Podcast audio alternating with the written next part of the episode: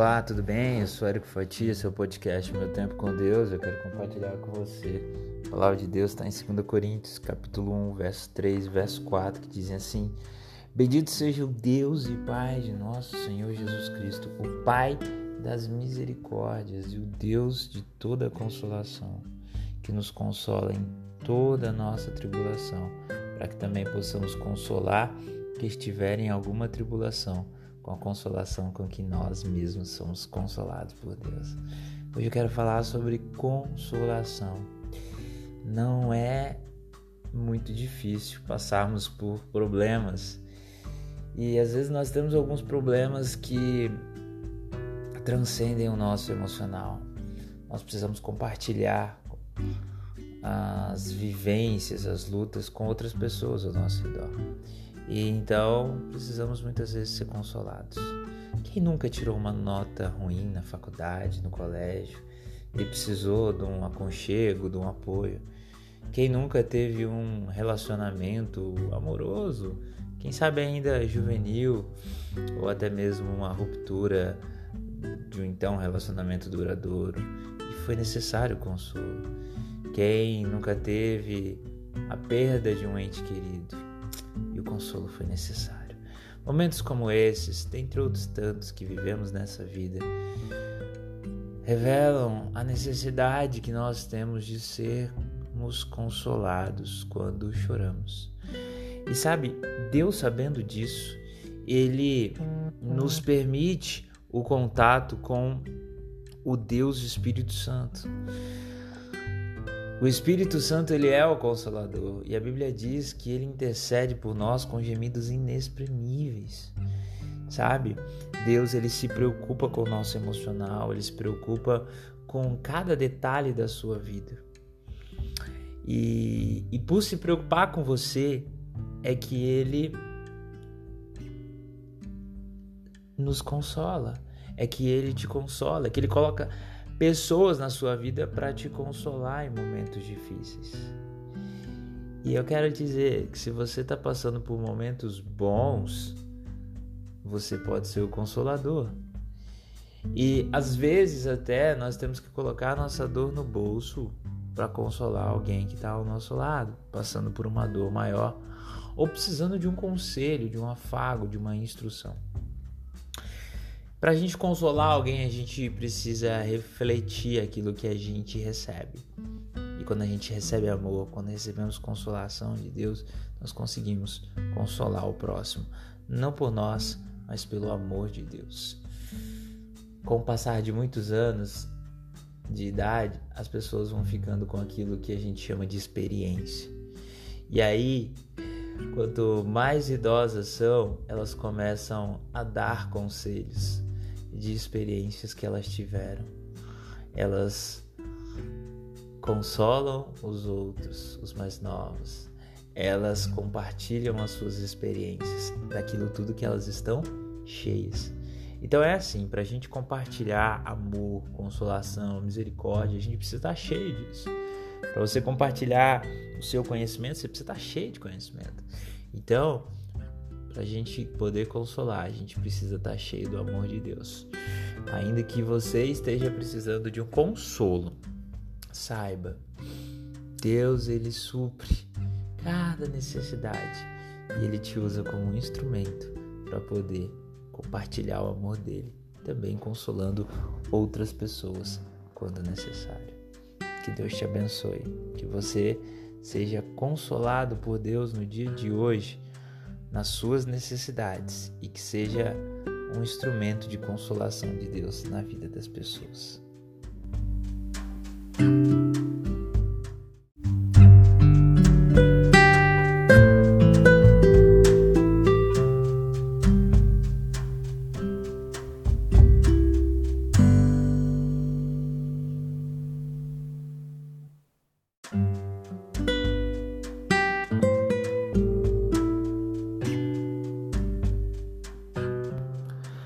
Olá, tudo bem? Eu sou Érico Fatia, seu podcast Meu Tempo com Deus. Eu quero compartilhar com você. A palavra de Deus está em Colossenses 3, verso 23, que diz assim: E tudo quanto fizerdes, fazer de todo o coração, como ao Senhor e não como aos homens. Esse trecho de Colossenses 3, ele é muito forte, porque ele revela a aptidão das nossas atitudes, a instrumentalização delas e, e o alcance. Com as nossas atitudes, a gente pode glorificar a Deus ou a gente pode desonrar. Nós fomos feitos para a honra e a glória dele. O passarinho, ele canta, ele voa, ele faz tudo isso para a glória de Deus. E repare que o passarinho, quando canta, canta com todo o seu ser. Quando ele voa, ele voa com o máximo que ele pode. Nós fomos feitos para fazer muitas coisas e cada um tem uma aptidão. Uns cantam, outros ensinam, outros trabalham com o esforço físico, o braçal, outros pensam e assim vai. Tudo que a gente for fazer, a gente tem que fazer como se fosse para Deus. Porque aí estaremos fazendo o nosso melhor. Talvez você já tenha tido a oportunidade de estar frente a frente com uma autoridade humana muito poderosa, talvez um presidente da república, um congressista, um artista.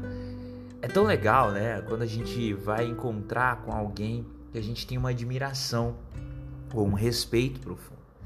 E se você puder fazer alguma coisa para aquela pessoa, certamente você fará o melhor possível.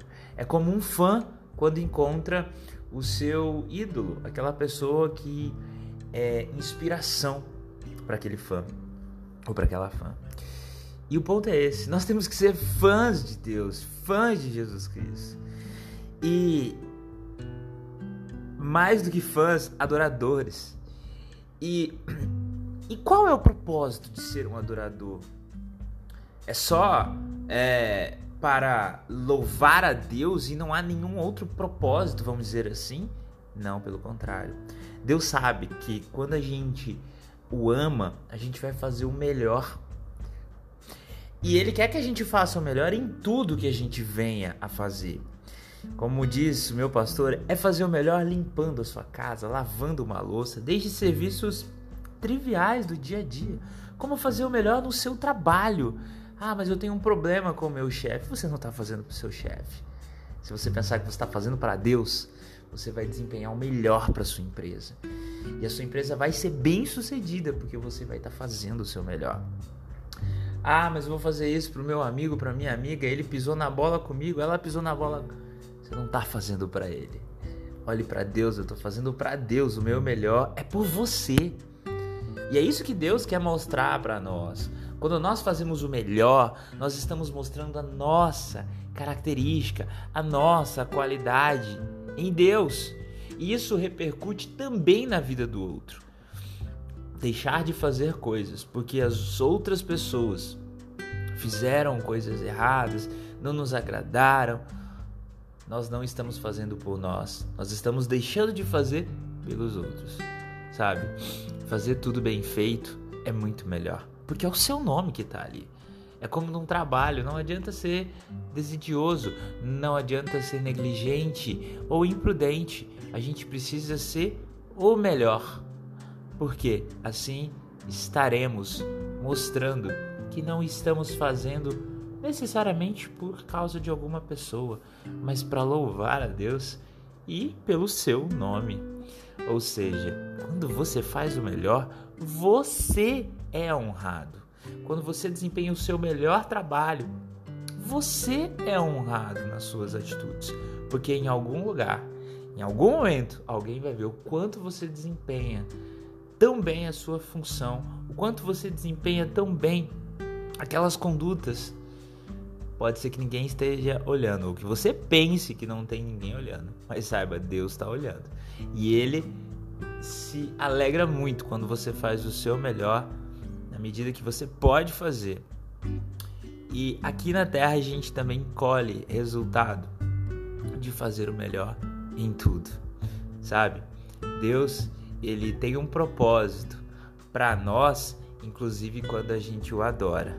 Ele quer nos ensinar que nós temos que fazer o melhor, porque isso vai nos abençoar aqui na terra também.